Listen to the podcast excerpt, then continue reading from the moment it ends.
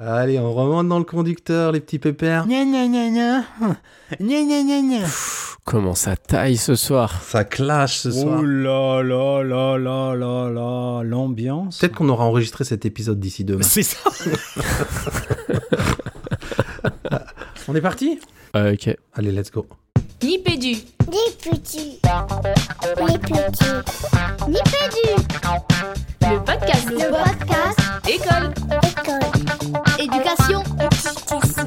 numérique, Numérique. Nipédu, Nipédu, Nipédu. Hey, bienvenue dans Nipédu. Nipédu saison 11, épisode 5. Ah, puis D'abord, on commence par dire merci. Merci d'écouter Nipédu, le podcast qui fait quoi, Fabien Qui décode les transformations de l'école. Euh, et dans cet épisode, il y a du matos à décoder. On va vous parler des imaginaires scolaires. Alors, je suis sûr que rien qu'à l'évocation de ces mots, vos propres imaginaires se sont déjà activés. Enfin, j'imagine. En tout cas, nous, ça nous a bien fait tourner la tête. Euh, tout un épisode pour ausculter ce qui se cache derrière ces termes, cette formule, je sais pas comment on dit, cette locution.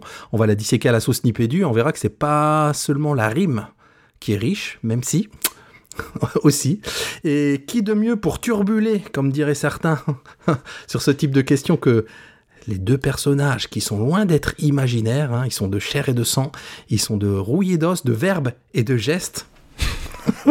Euh, allez, petite, euh, petite, euh, petite bio. Enfin, j'ai envie de dire, vous avez qu'à consulter leur bio en ligne pour faire travailler aussi vos imaginaires. Et franchement, je me suis livré un exercice rigolo. Ce coup-ci, les gars, c'est que j'ai été chercher vos vrais bios en ligne. Et on va laisser nos auditeurs écouter avant de vous dire bonjour à tous les deux. Euh, je lis quasiment textuellement. Il est tombé dans l'école lorsqu'il était tout petit, puisqu'il accompagnait déjà sa maman Atsem, donc agent territorial spécialisé des écoles maternelles, avant même d'avoir l'âge d'être scolarisé. Depuis, la pédagogie lui colle à la peau. Après avoir enseigné en collège et en école élémentaire, c'est l'enseignement spécialisé, la formation des enseignants qui ont constitué l'essentiel de sa carrière. Passionné de numérique et de gestion de projet, il a rejoint École Huma. Salut Fabien Aubard. Salut Régis Forgione. Et merci de mentionner ma mère dans cette émission. Ça va lui faire plaisir. Avec plaisir, je l'embrasse. Et donc, manager à École Huma. Eh, en termes d'imaginaire, ce qui est dit là, je trouve que, enfin, moi, ça m'a, ça m'a stimulé mes imaginaires. Autre imaginaire, autre bio réel trouvé en ligne. Après un bachelor en psychologie et le travail auprès d'enfants atteints d'autisme, il développe une forte curiosité pour le fonctionnement de la cognition humaine. Lors de son master en sciences de l'éduc, celle-ci se cristallise autour de l'articulation entre langage et pensée. Ses travaux de thèse lui permettent de développer une culture des théories du signe et de la connaissance les plus marquants depuis l'Antiquité jusqu'à nos jours. Et aujourd'hui, il est euh, professeur associé à la HEP du canton de Vaud, spécialisé dans ce que je viens de dire il y a une minute. Franchement, en termes d'imaginaire, on est aussi dans quelque chose, mais dans autre chose. Salut Jean-Philippe Maître. Salut Régis. je te jure, j'ai eu peur de savoir quel bio t'avais trouvé en ligne. Ah, j'ai pas, j'ai pas, j'ai pas profondément creusé, mais voilà. Je trouvais que ça, justement, paradoxalement, là, ces vérités disaient, enfin, qu'il disait quelque chose à, à nos imaginaires. Donc, et moi, bah, le troisième larron, la Régis Forgione, j'ai cherché, j'ai pas trouvé de bio de moi en ligne, donc j'étais assez content. Mytho. Donc, on se contentera de, de ça, euh, de, de, de ça pour aujourd'hui. Bah, dis quand même ce que tu fais, non? Je peux dire ce que je fais, ouais, effectivement. Donc moi, je travaille à Réseau Canopé, donc je fais de la formation et je suis doctorant en sciences de, en sciences de l'éducation dans une ville, tiens, qui va vous évoquer des imaginaires. En tout cas, il y a la plus belle place du monde qui s'appelle la place Stanislas. et en ce moment, po, po, ce nom de Stanislas, il peut-être qu'il évoque des choses, voilà. C'est presque un fun fact que tu nous fais. Presque, c'est vrai, euh, mais spontané, on va dire, en tout cas. Bon, si vous écoutez cette émission dans 10 ans, peut-être que il faudra aller rechercher dans les, dans les actus. On passe à, au, bah justement au fun fact. Je veux bien commencer avec la fun fact. Et bah, euh, tu, tu parlais de la place euh, Stanislas. Moi, c'est rigolo parce que je suis tombé sur un article qui s'appelait Non, ce n'est pas la faute des écrans si votre enfant dessine mal. Ça revient sur une étude qui date du, du début des, des années 2010 et qui est démontée par cet article. Et, et bah, vous savez ce qui se dit en ce moment sur euh, la place des écrans. Donc voilà, c'était mon petit fun fact. Joli. Jean-Philippe, fun fact? Ouais, alors moi j'ai eu un peu du mal à le trouver alors qu'en fait euh, il était juste euh, sous mes yeux. Euh, Figurez-vous qu'en ce moment je prépare un cours sur Piaget et Vygotsky pour des étudiants en formation pour devenir enseignant. Et que en fait, euh, je me suis rendu compte que je suis pas sûr qu'il y avait plus deux auteurs qui, dans les milieux de la formation pour enseignants, dégageaient plus d'imaginaire que, que ces deux-là. Imaginaire que j'ai toujours euh, voulu un peu remettre en question, et le fait de me remettre dans ces lectures et puis dans les textes euh, écrits de leurs mains propres et non forcément de commentateurs, n'est-ce pas? Bah en fait, je me rends compte que j'interrogeais l'imaginaire collectif sur ces auteurs avec mon propre imaginaire et qu'il y a des choses, et ben où en fait, des fois, ça fait du bien de se confronter un petit peu au réel et de se rendre compte que des choses qu'on pensait savoir ne sont en fait que un petit peu d'imaginaire. Voilà, voilà. Beaucoup d'imaginaire. Alors moi, les gars, je suis allé chiner pour cette émission. Je me suis dit, on quoi de mieux pour susciter les imaginaires que que ces bonnes vieilles citations autour de l'éducation et, et vraiment fun fact pour moi et je me marre parce que ça m'est arrivé ce matin en préparant en terminant de la préparation de cette émission. Je suis allé chercher je suis tombé sur une page web qui s'appelle Petit cimetière des citations apocryphes sur l'éducation. Putain et qui je retrouve? Je me retrouve ma tronche en fait un vieux tweet de 2014 où je pensais euh, tu vous voyez citer joliment Rabelais sur euh, sur ce fameux éduquer ce n'est pas remplir un vase mais allumer un feu évidemment je me fais cramer sur ce site parce que ça vient pas de Rabelais et en fait euh, c'est une citation apocryphe que que personne ne sait précisément euh, euh, situé. Et pour le coup, ça m'a rappelé des vieux souvenirs parce qu'à ce tweet répondait Florence Robin, qui était DGSCO à l'époque. Enfin, tout ça. Et je me suis dit, tiens, oh ça évoque un autre imaginaire d'une époque où on était euh, complètement aligné avec ces imaginaires-là, avec ce, ce temps-là. Donc, euh, donc voilà pour mon petit fun fact euh, Ouais, à moi. Pas mal. Fabien, le, le, le sommaire de l'émission? Rapidement, c'est un sommaire euh, classique. On retrouvera la FAQ du poditeur qui est l'idée cette semaine par, euh, par Jean-Phi qui va croiser nos imaginaires. La FAQ de la rédac, ce sera Régis qui va vous parler de notre nouvelle resta, j'ai nommé Irio Engestrom. Et il y a plein de signes euh, très bizarres dans ce nom et ce prénom. Et puis, euh, moi, je me colle à la chronique entre les deux et euh, on se posera la question de si à l'école on apprend à savoir plutôt qu'à croire. Euh, Est-ce que c'est si simple que ça? Voilà. Et puis on terminera avec une reco tout en imaginaire scolaire. Hey, et on file vers la parole au poditeur. La parole au poditeur. Alors, eh ben, c'est moi qui commence, les garçons, avec euh, un gros big up et un gros merci à Bruno Mallet, un, un cher fidèle poditeur qui nous a mis un, un petit, enfin un petit d'ailleurs, non, un très beau tweet avec une très belle image euh, générée euh, par une intelligence artificielle et qui nous dit Adnipédu très riche sur nos avatars, montre-moi ton avatar, je te dirai qui tu es. Et il précise que l'information sur Cobra lors de la reco, en fin d'émission, l'a laissé bouche bée et que pour lui, euh, le Cobra générique de dessin animé le plus puissant des années 80. Donc un très grand merci Bruno euh, pour ta fidélité et pour ce joli message euh, agrémenté d'une très très belle image. Euh, bah, on va rester dans le registre musical parce qu'on a notre Sébastien Manodrita National qui nous dit, bah, dans un message WhatsApp, tiens, qui nous dit Elle est Nipédu, à quand la compilation de vos meilleures reprises? Euh, Pas maintenant, je crois. Et euh, j'en profite pour faire un peu de pub pour le, le nouveau euh, podcast de Seb qui s'appelle Santé et vous le retrouverez, Santé S-E-N-T-E E sans accent et vous retrouverez les épisodes en passant notamment par le compte Instagram de Sébastien Manodrita. Ouais, en tout cas, on a de quoi faire un ou deux albums, je pense, avec euh, nos meilleures reprises. Euh, un, un merci à Marjorie, donc qui nous a fait un retour en longueur hein, sur le sur euh, sur notre épisode cuir, sur les choses sur lesquelles elle était d'accord et, et moins d'accord. Donc c'était super intéressant. Merci Marjo. Et c'est l'occasion de préciser que bah, autour de cet épisode euh, cuir, ou peut-être même de des écrits qu'on a pu faire dans, le- dans les crapes, hein, on- Il y en a un qui fait une drôle de tête, mais il y a un bout de Nipédu sur le grand JT de l'éducation de School TV. Allez, je donne la date, vous irez regarder ça sur YouTube, du 11 janvier. On vous laisse aller regarder. Une belle bibliothèque enfant, enfin, majestueux. Ça va stimuler vos imaginaires. Allez, on file vers la FAQ des, des poditeurs. La FAQ du poditeur. La croisée des imaginaires. Alors, la FAQ des poditeurs ou du poditeur, parce que parfois on dit l'un, parfois on dit l'autre. Mais en tout cas, c'est quoi, Fabien?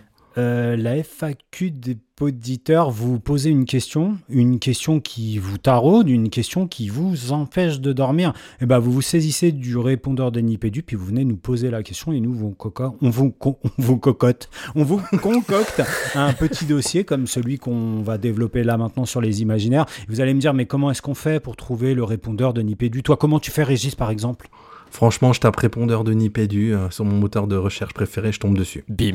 Et ben, pour cet épisode, on s'écoute euh, le... la question de Pierre. Salut les Nipédus.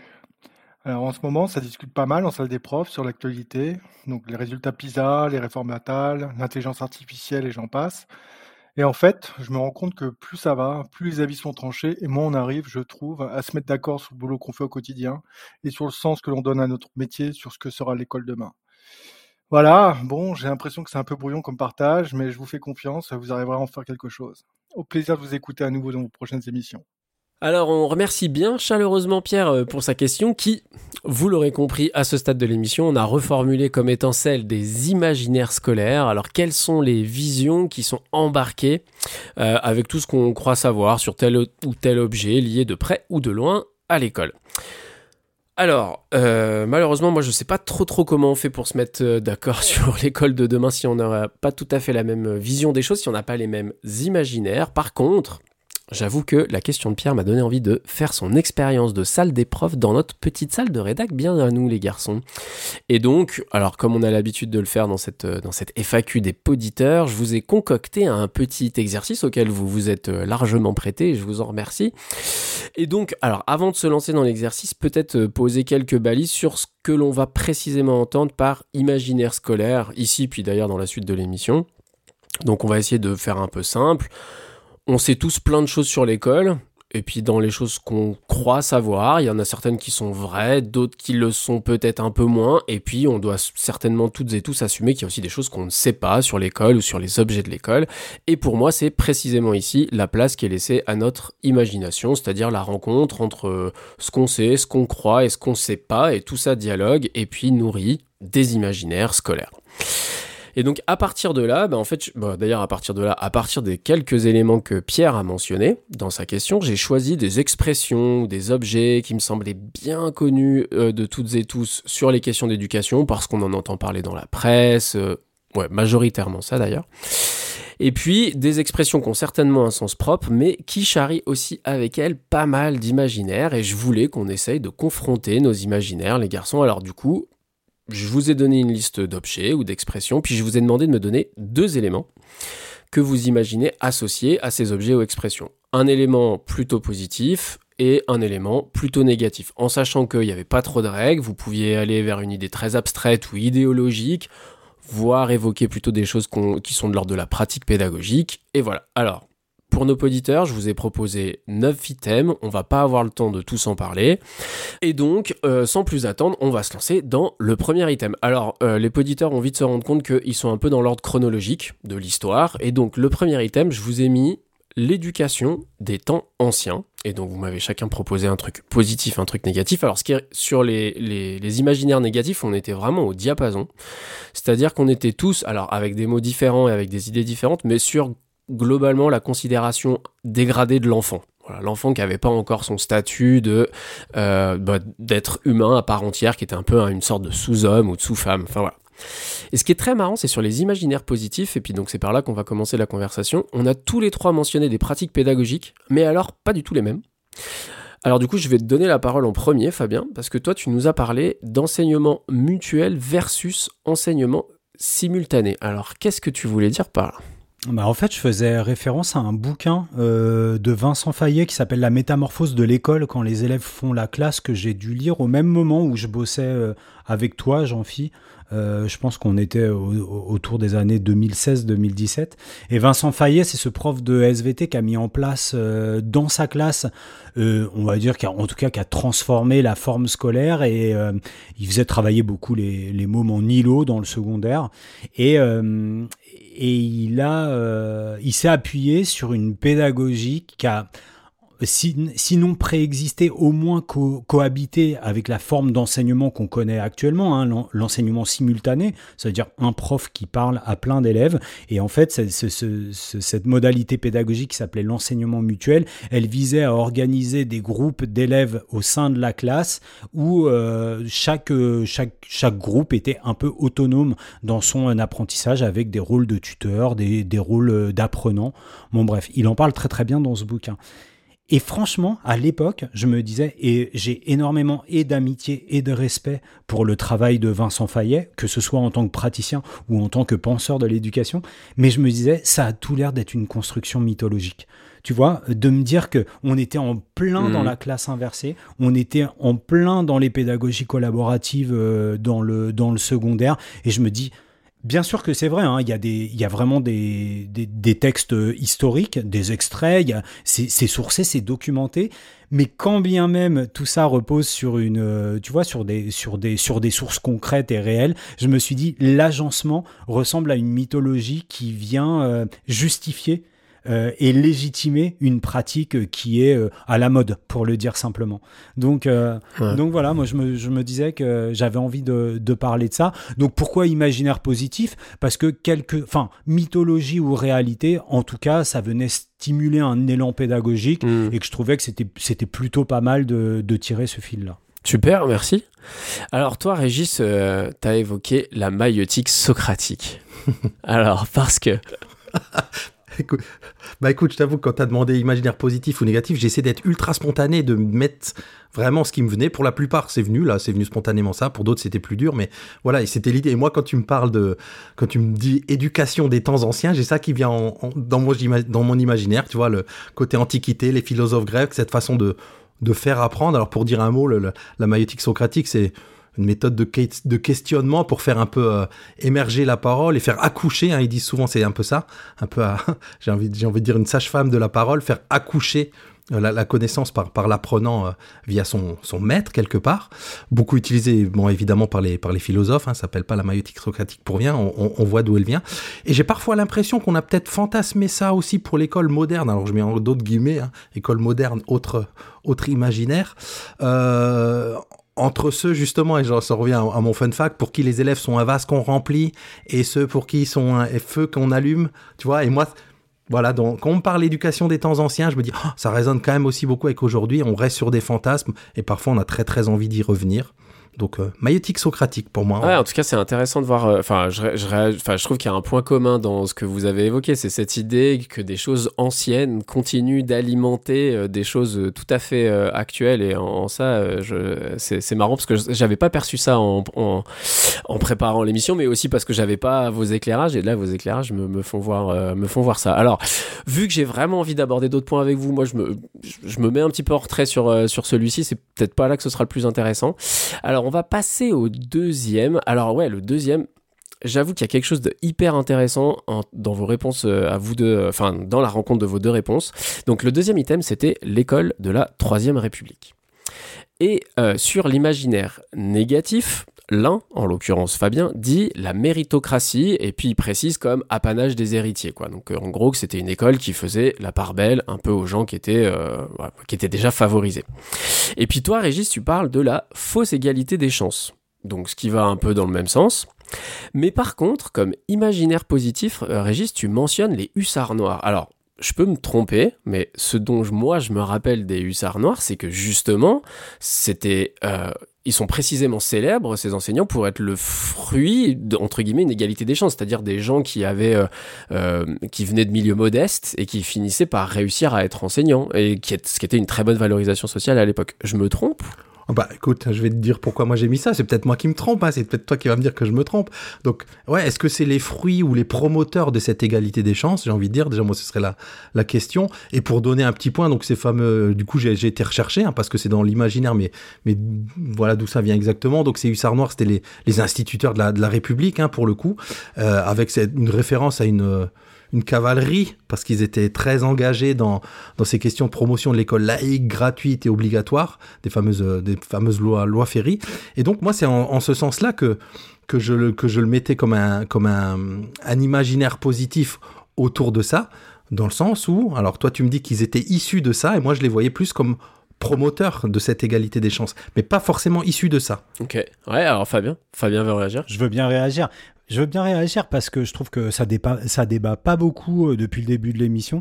Et je me dis que moi, le hussard noir de la République, aujourd'hui en 2024, je le mets plutôt dans l'imaginaire négatif parce que c'est un peu le mythe fondateur de l'engagement sans faille de l'enseignant, tu vois, et de ce qu'on attend aujourd'hui de l'enseignant et du décalage qui peut exister encore une fois en 2024 entre la condition enseignante et ces imaginaires qui structurent les représentations qu'on peut en avoir. Et cet engagement sans faille du hussard noir de la République, avec tout ce que ça charrie, tu vois, je me dis qu'il est, il est dangereux. Voilà, il est dangereux aujourd'hui parce qu'il est, euh, il est euh, potentiellement vecteur d'un grand malaise chez les collègues.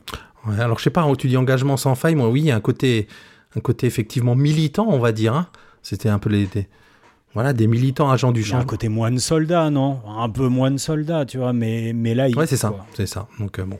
Ah bah alors, Fabien, si tu veux du débat, je nous propose de glisser vers ce qui a été le quatrième item, on saute le troisième. Le quatrième item qui a été les pédagogies nouvelles. Et là, corrigez-moi si je me trompe, mais je crois que vous n'êtes pas du tout d'accord. Euh, dans les, en ce qui concerne les imaginaires négatifs. Régis, tu as souligné pour euh, toi un imaginaire négatif de ces pédagogies nouvelles euh, comme étant élitiste. Alors que toi, justement, dans ce même imaginaire négatif, Fabien, tu dis que ce sont des pédagogies qui sont perçues pour toutes et tous. Donc, entre élitisme ou pour toutes et tous, qu'est passo ici, les garçons? Allez, je veux bien me lancer. Euh, Bon, alors c'est Péda Nouvelle qui s'appuie sur le, le- on va dire l'apprentissage par, par, par l'expérience, le côté collaboratif, euh, le côté social entre, entre, les, entre les élèves. Ouais, c'est vrai que font penser qu'elle se destine plutôt à des enfants déjà outillés intellectuellement. hein. Encore une fois, on parle d'imaginaire là pour moi, enfin pour nous, euh, issus de familles au capital intellectuel peut-être d'un certain niveau, et en même temps, on va dire que les tenants de, toutes ces pédagogies nouvelles, hein, on a des noms forcément qui, qui viennent en tête, les Freinet, Montessori, dit oui, dit oui, dit non.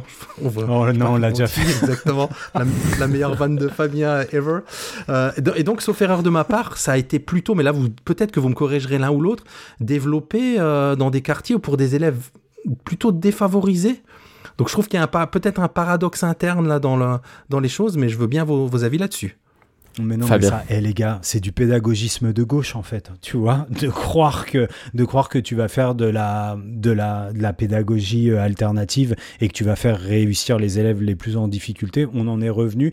Alors, je pense que c'est l'écrit à sa rigidité, euh, Jean-Phi, et du coup, tu as, dû comprendre qu'on disait pas la même chose, ou moi, j'ai pas mis dans la bonne case, mais je pense euh, comme Régis, quoi. Je pense que les pédagogies alternatives, et comme Guilain Leroy, dont on a déjà parlé dans Nipédu, et sur ce petit bouquin qui est, euh, qui est indispensable sur les pédagogies alternatives, moi je pense que les pédagogies alternatives sont des pédagogies euh, élitistes et que euh, tous les pédagogues qui pensent pouvoir aller parler aux élèves les plus en difficulté avec des pédagogies alternatives devraient lire le bouquin de Guilain Leroy. Alors après, bon, j'ai pas lu le bouquin en question, alors je peux pas dire, mais par contre, euh, ce qui est intéressant, c'est que je trouve, en, fait, euh, j'ai envie de répondre deux choses. Déjà, j'ai l'impression qu'en de- dans ce que vous dites par rapport à l'élitisme de ces pédagogies, c'est que euh, il y a un élitisme qui est pas du tout, enfin, enfin, qui est pas- il y a une forme d'élitisme qui est avant tout au capital, euh, capital financier aujourd'hui en fait.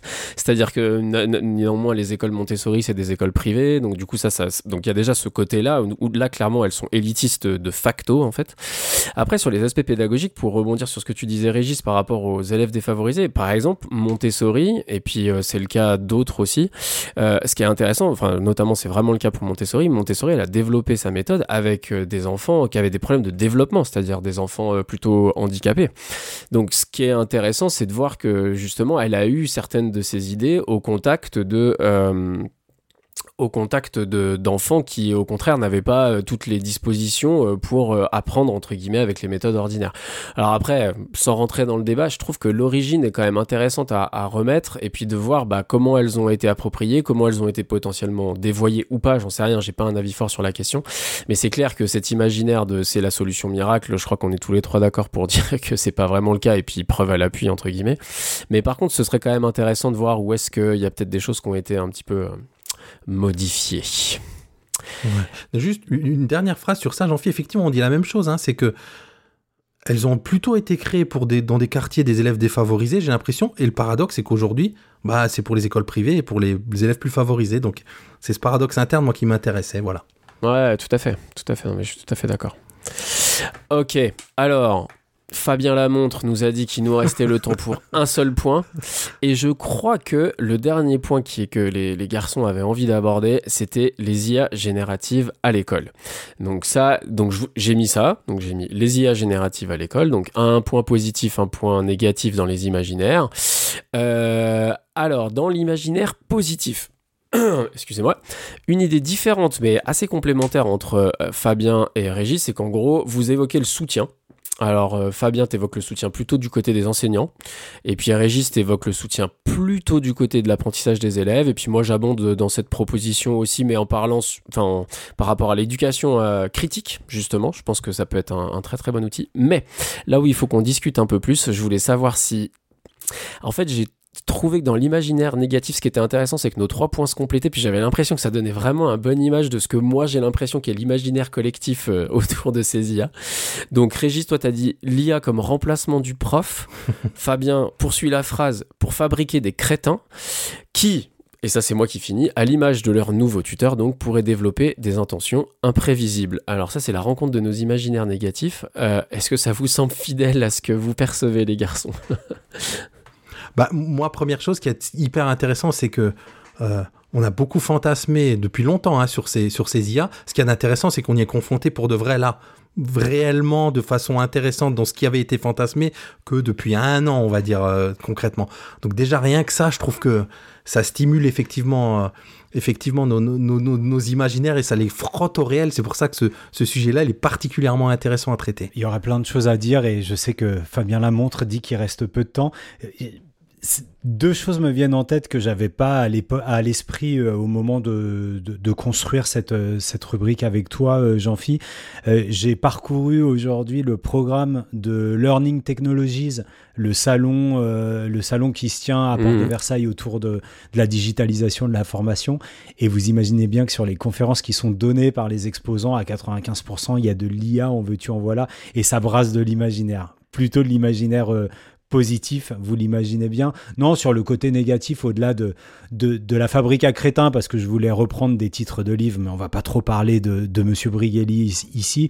Je me disais que il y a, euh, tu vois, le, le- le- la connaissance de l'IA en éducation est inversement proportionnelle à la taille du fantasme que tu nourris à son égard. Quoi.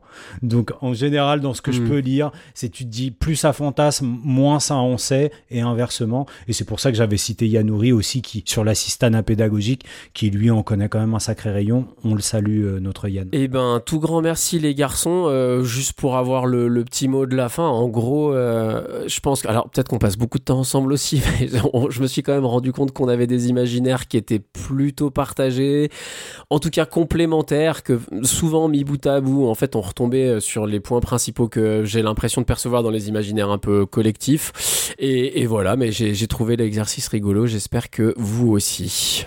Bah ouais, grave. Grave de confronter nos imaginaires. Et vous? J'ai envie de dire aux auditeurs et auditrices, quel imaginaire scolaire vous inspire Bah franchement, dites-le nous comme toujours dans le répondeur de Nipédu. On vous a dit qu'il était facile à trouver. Euh, Il y a un autre moyen, c'est d'aller le chercher directement dans les notes de l'émission. Mais en attendant, on file vers euh, la chronique de Nipédu. La chronique de Nipédu. Savoir ou croire Tiens, c'est drôle ça. La traduction en hébreu de Gabriel, Djibril en arabe, c'est Dieu est mon héros. Figure-toi, ami poditrice, ami poditeur, que c'est bien l'actuel chef du gouvernement, alors ministre de l'Éducation nationale, qui a contribué à mettre le thème de cette émission tout au-dessus de la pile de nos sujets à traiter. Tenue scolaire, exigence et choc des savoirs, redoublement, tout y est pour caresser, dans le sens de la nostalgie, une opinion à qui l'on sert à l'envie, une vision décliniste de l'école, rapport PISA à l'appui.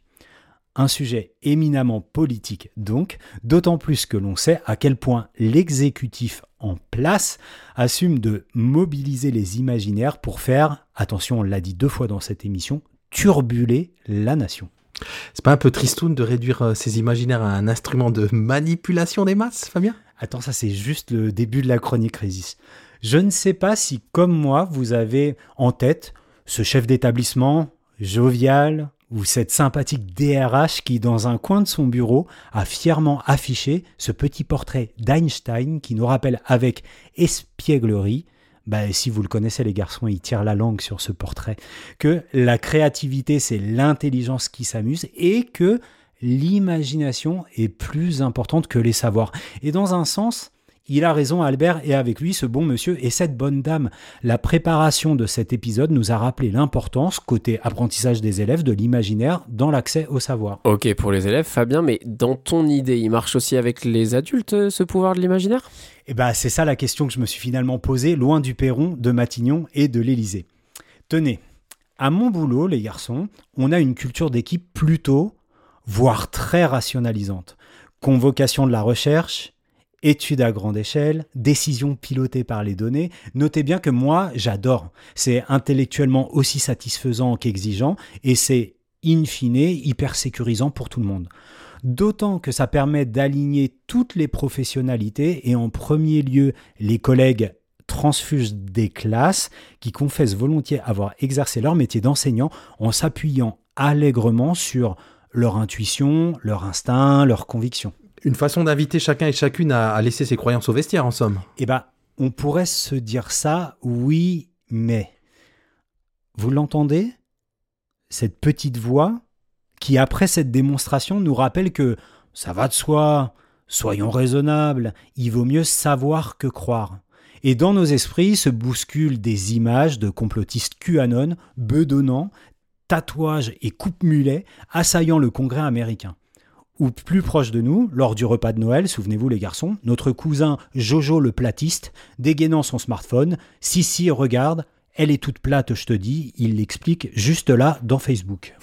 Ouais, donc toi, t'es en train de nous rappeler que tu fais partie du camp des gens bien, des gentils, quoi, et de ceux qui cherchent à savoir et pas des autres, euh, ceux qui croient, quoi. Il y a quelques années, j'ai eu le bonheur, je pèse mes mots, de travailler avec euh, l'association Enquête sur la digitalisation de leur parcours de formation autour de l'enseignement des faits religieux à l'école. Au cœur de leur dispositif, une séquence qui s'appelait la séquence Savoir et croire. Et c'est vachement rigolo parce que une autre association qui produit elle aussi du très très très bon contenu à destination des collègues avait adapté la séquence en l'intitulant pour son site Savoir ou croire. À une conjonction près, ça pose la question faut-il enseigner à savoir et croire ou bien faut-il enseigner à savoir ou croire? Et dans le développement professionnel des profs, des chefs d'établissement et des autres acteurs de l'école, faut-il être guidé par le savoir et croire ou bien par le savoir ou croire Bah vas-y, on t'écoute. Ouais, j'y vais. Quand je repense à mon parcours professionnel, je vais me prendre comme exemple, je me dis que j'ai été guidé par une succession d'imaginaires qui reposaient eux-mêmes sur des croyances multiples et variées. L'idéal républicain en début de carrière, tu parlais tout à l'heure, Régis, des hussards noirs de la République, l'inclusion scolaire avec la loi de 2005, la technopédagogie et dans la foulée les formations entre pairs, l'evidence-based learning, etc., etc. Aujourd'hui, pas un de ces imaginaires n'échappe à ma critique sans que je puisse pour autant leur retirer leur valeur performative. Performative, ça veut dire euh, qui permet de passer à l'action. À défaut de vérité, ces imaginaires m'ont poussé à agir, tenter, me tromper, recommencer, réussir, un peu des fois. Et ce sont certainement ces itérations d'essais-erreurs rendues possibles par mes croyances initiales qui m'ont permis de développer la critique de ces mêmes croyances. Claude Veil, euh, qui est un pionnier de la psychopathologie du travail, il dit ça très bien. Il dit si l'illusion est nécessaire pour entreprendre, c'est la désillusion qui est nécessaire pour construire.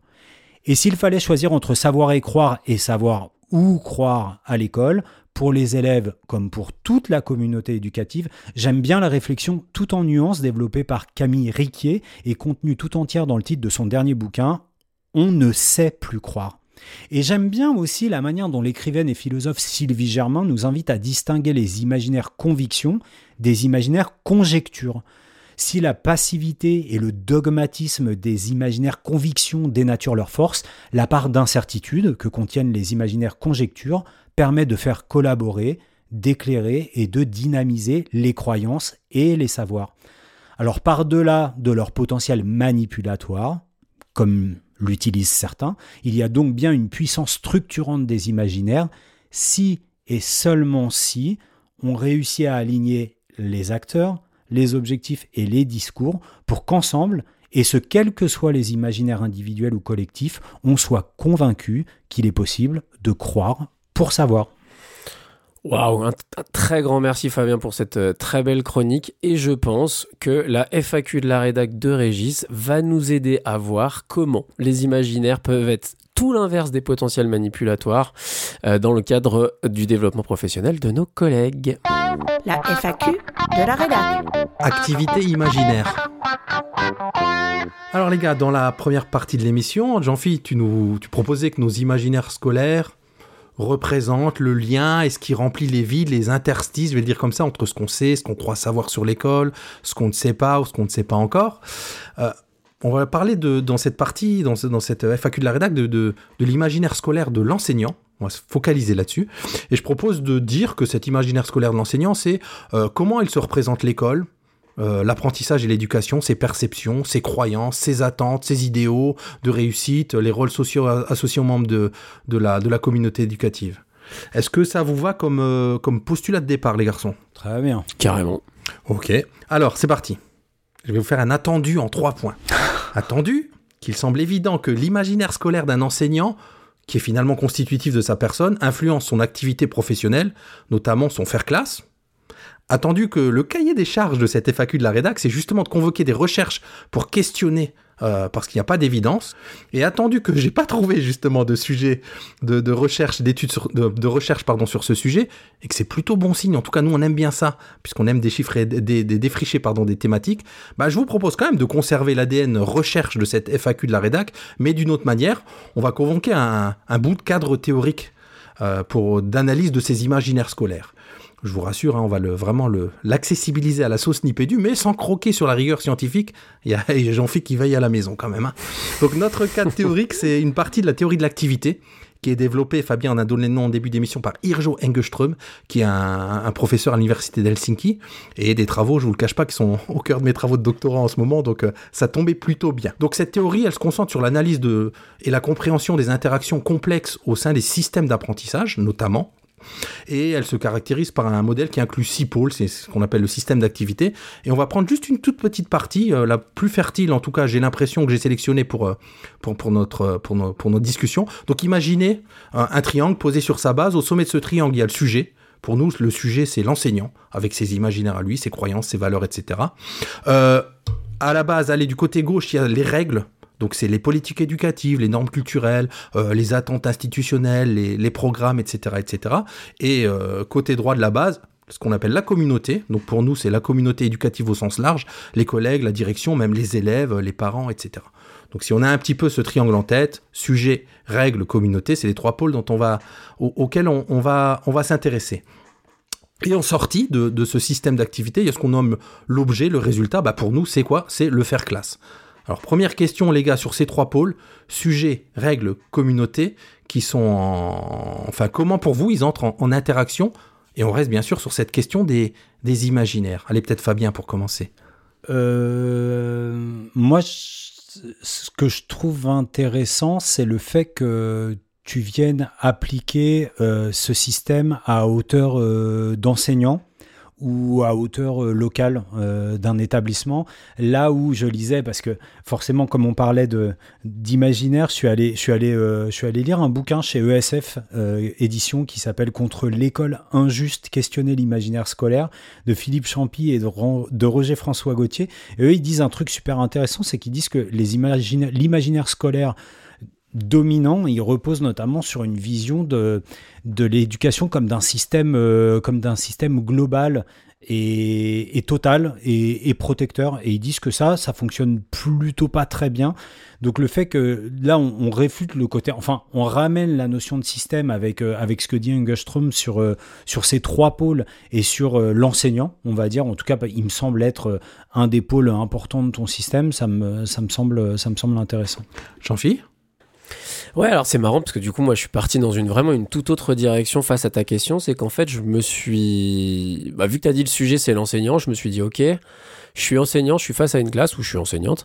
Et euh, comment je pense que les règles, d'une part, ou d'autre part, euh, la communauté peut influencer vraiment la pratique au quotidien. Et donc, en gros, je me suis dit que l'interaction devait être un petit peu différente dans le sens où j'ai l'impression que le contact à la communauté, il peut être, enfin, il est non seulement quotidien, mais il est, il peut être très vite changeant. C'est-à-dire que je me suis dit, bah, que ce soit une intervention d'un collègue en salle des profs, que ce soit l'intervention d'un ou d'une élève dans la salle de classe, qui est complètement, euh, j'allais dire, euh, euh, inattendue, etc., peut parfois, je pense, euh, vraiment changer des choses dans la manière dont une personne va percevoir son métier et ce qu'il est censé faire. Enfin, qu'il peut y avoir des choses comme ça qui peuvent être assez soudaines et avoir des effets assez, assez forts.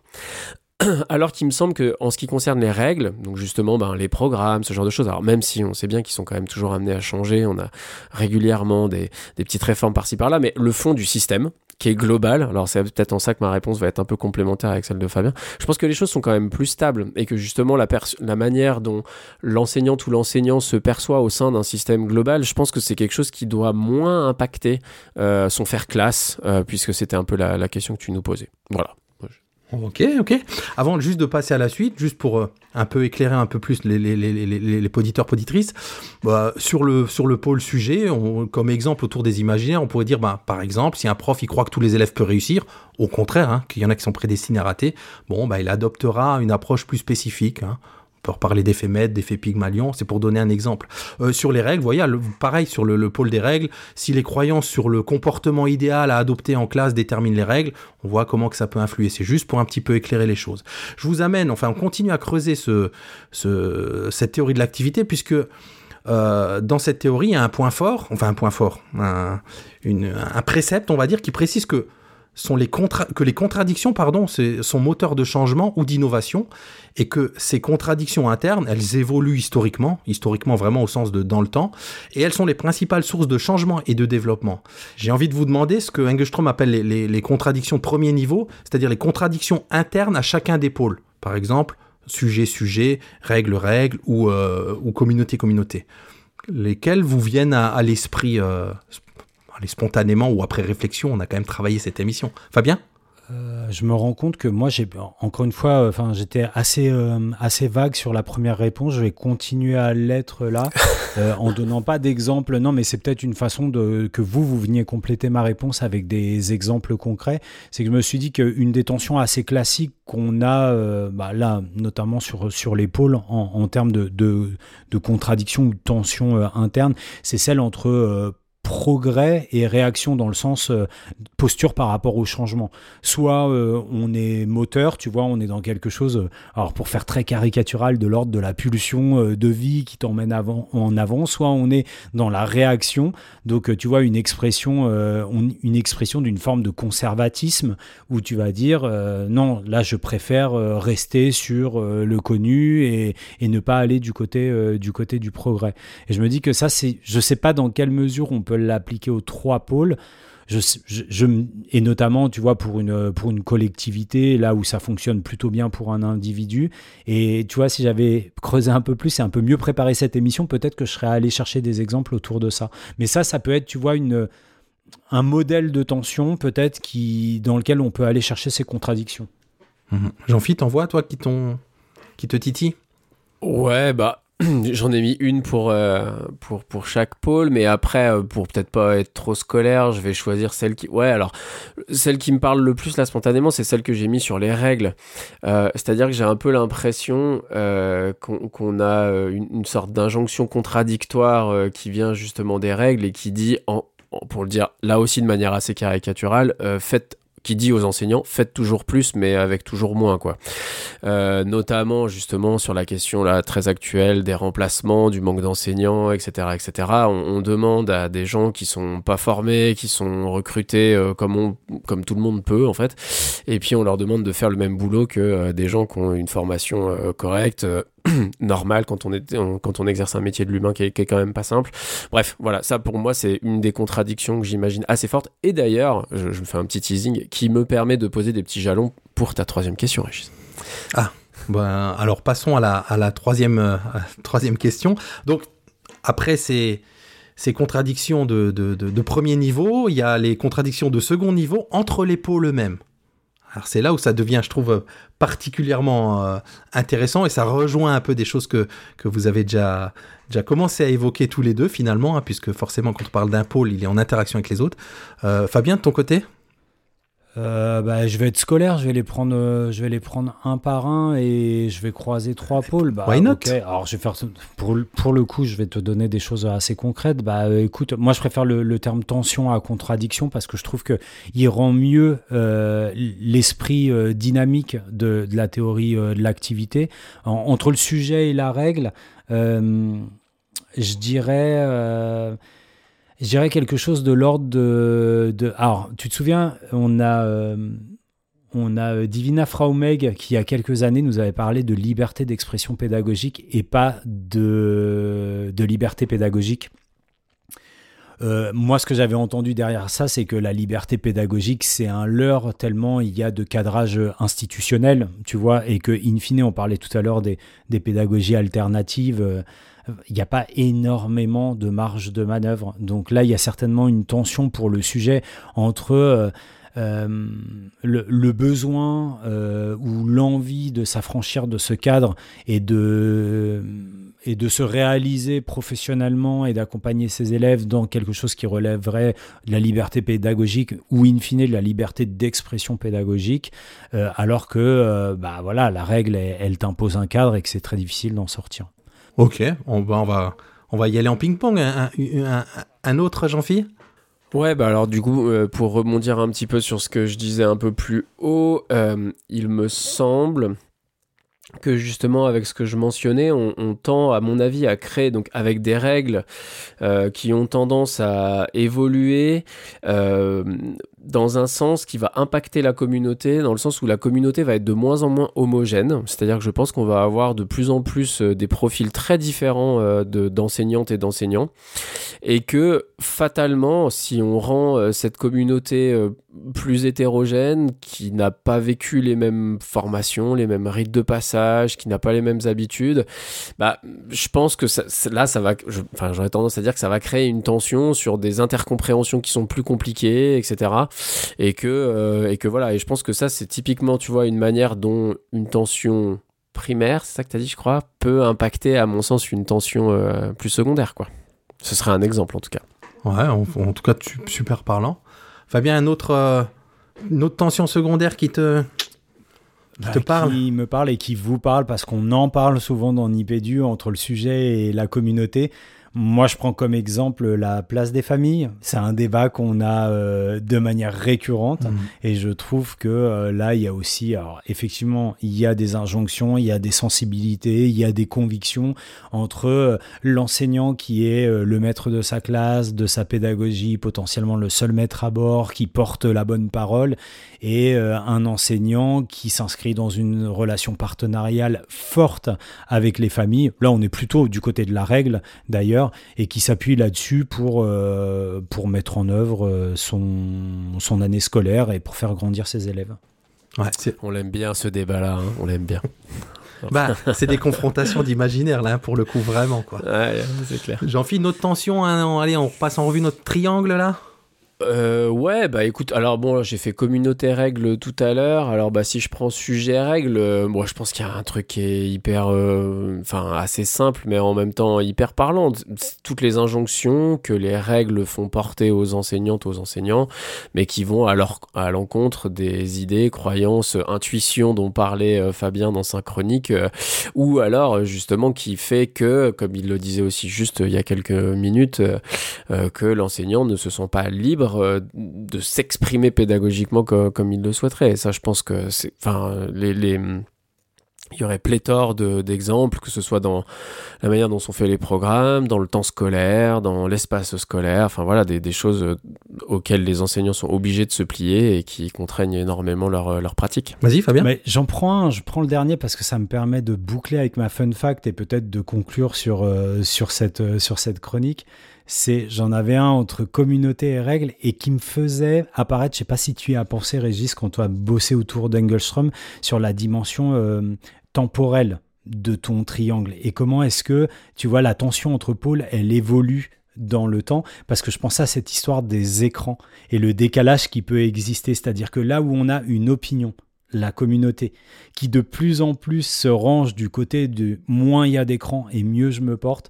On est toujours sur, une, sur des règles, tu vois, il y a un décalage. On est toujours sur la technopédagogie version euh, année 2010, on en parlait il y a pas longtemps, Régis, avec plutôt une dimension promotionnelle des écrans en classe, tu vois. Et je me dis que là, on est sur un tipping point avec ce qui a été dit notamment dans une, euh, voilà, dans une conférence de presse récente que vous avez certainement entendue, où l'institution se range finalement du côté de l'opinion sur, le, sur la question des écrans et on va voir dans quelle, avec quelle célérité, avec quelle vitesse et dans quelle mesure les règles vont s'adapter à euh, cette opinion dominante autour de cette question et du coup prendre un, prendre un virage à, à 180 quoi. Ah ouais, passionnant. C'est-à-dire que c'est presque l'imaginaire qui a eu raison de la politique, là, qui a. Tordu la politique dans ça, son sens. C'est exactement ça. Ouais. Bon, en tout cas, euh, tout ça vaudrait bien une vraie recherche. hein. Je sais que la théorie de l'activité, elle est beaucoup utilisée. J'aimerais bien trouver une recherche autour de ces imaginaires ou des questions proches. On l'a pas trouvée, mais peut-être qu'elle existe. Euh, si vous la trouvez, donnez-nous-la. Euh, J'espère qu'en tout cas qu'on aura à la fois nourri les imaginaires, nos poditeurs, poditrices, poditeuristes même comme on dit, et en même temps qu'on les a outillés un petit peu, même si c'est un petit bout de la lorgnette avec ce, petit bout du triangle d'Engelström. Donc, euh, ben, on a envie de demander quoi nos poditeurs et vous? Euh, Vos activités vous semblent-elles plus influencées par vos propres imaginaires scolaires, par ceux de votre public, par les règles qui vous, ont impo- qui vous sont imposées Dites-le nous sur le répondeur de, de Nipédu. Allez, on file vers la reco imaginaire de la rédac. La reco de la rédac. Une recommandation culturelle, c'est ce qu'on fait toujours, issue de notre enfance et qui a impacté ou façonné notre imaginaire scolaire au point de planter la petite graine qui nous a fait, qui a fait de nous des adultes euh, qui travaillons dans le monde de l'éducation. Non, qui travaillent dans le monde de l'éducation. C'est ça qu'on a dit qu'on allait faire. Alors Jean-Phi, à toi de jouer. Alors déjà, moi, je vais commencer par euh, pervertir le truc parce que c'est pas tout à fait scolaire. Mais en fait, dès qu'on a parlé de l'imaginaire de notre enfance, quelque chose qui a, qui a façonné notre imaginaire, j'ai tout de suite pensé au film de mon enfance parce qu'il y en a un. Enfin, d'ailleurs, je vais vous teaser un peu, c'est une trilogie. mais il y en a, et, et ça, et, et en fait, dans cette euh, trilogie, euh, quand j'y ai pensé, je me suis dit, non, mais je suis sûr que ça a eu un impact parce qu'il y a une relation entre un homme d'âge mûr et un homme, et un homme plus jeune, un jeune lycéen, même peut-être que vous commencez à voir le film Ouais. dont il est question. Et en fait, je me suis rendu compte que cette relation, qui est une relation ni familiale, ni directement enseignante, mais extrêmement bienveillante, d'un tuteur avec un tutoré, parce qu'il y a quand même quelque chose de la relation de, de- qui est de cet ordre-là, ben, je pense qu'elle a vraiment été déterminante pour moi dans justement le lien ou la relation que j'avais envie de créer avec les adultes autres que, euh, que mes parents, quoi, avec mes enseignants. Et c'est aussi quelque chose, cette forme de bienveillance, d'envie d'accompagner, de vivre des choses, en fait, c'est quelque chose qui me... Et voilà. Et donc, la recours, en l'occurrence, ce n'est autre que Retour vers le futur.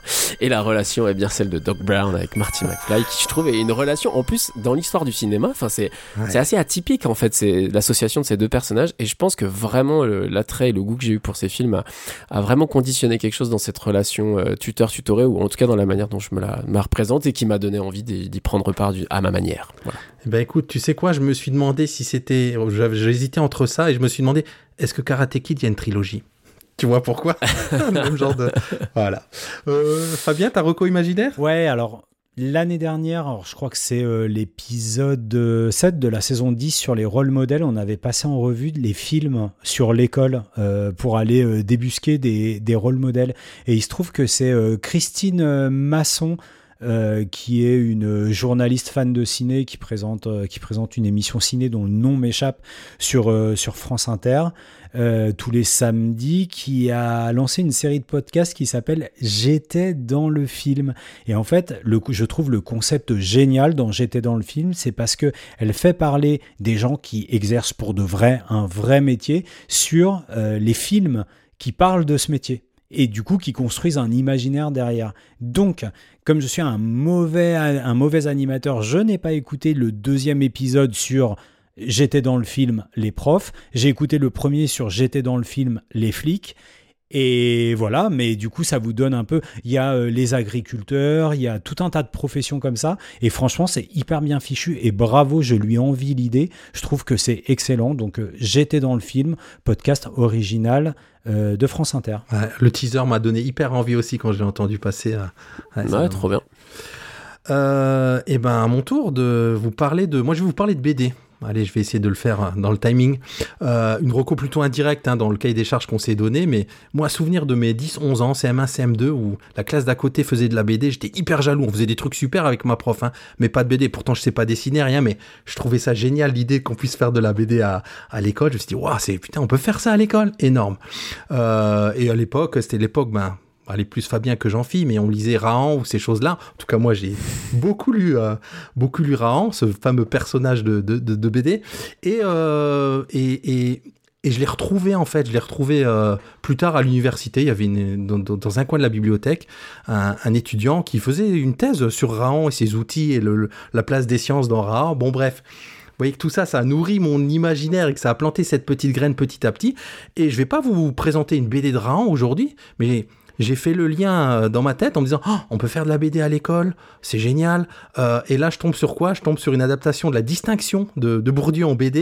Et vous voyez comme ça a pu turbuler pour le coup. Allez, je rajoute une troisième fois euh, ce mot. Donc, on peut faire de la BD à l'école, on peut parler de sujets ultra sérieux avec de la BD, rendre tout ça accessible.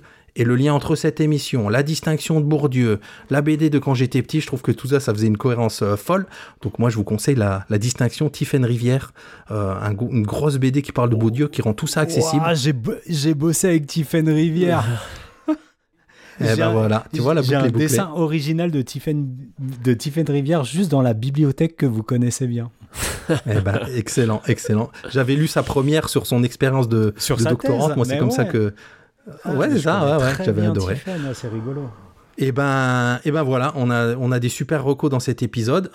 Euh, on, on, espère que ça va nourrir vraiment vos imaginaires. En tout cas, pour nous, ça l'a fait. On se retrouve, hé hey, les gars, dans un mois pour un épisode tout en grec. La recherche. un pharmacon pour l'école. On voulait chercher si vous savez pas ce que c'est. Et, et d'ici là, on se dit, ben. Qu'on garde la pêche. À fond. Et qu'on crache le noyau. Et qu'on garde la pêche. Et qu'on crache le noyau. Mais qu'on crache le noyau comme.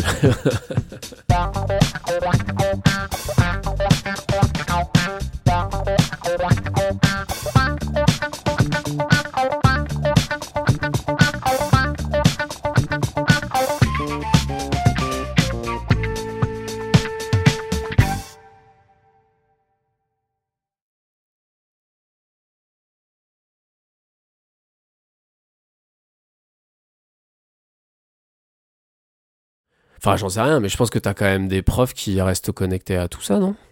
Enfin, je veux dire, euh, pizza, pizza, pizza. c'est bon ça. Les évaluations pizza, je pense que personne ne l'a jamais faite. Elle est Nipédu, à quand la compilation de vos meilleures reprises?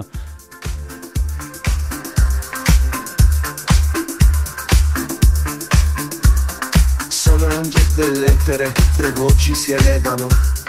Regis, Gianfi, Fabiana in studio sognano. Ogni mese un viaggio nei corridoi della scuola. Mi Pedro decodifica, le menti volano. Parlano di futuro, di pagine che girano.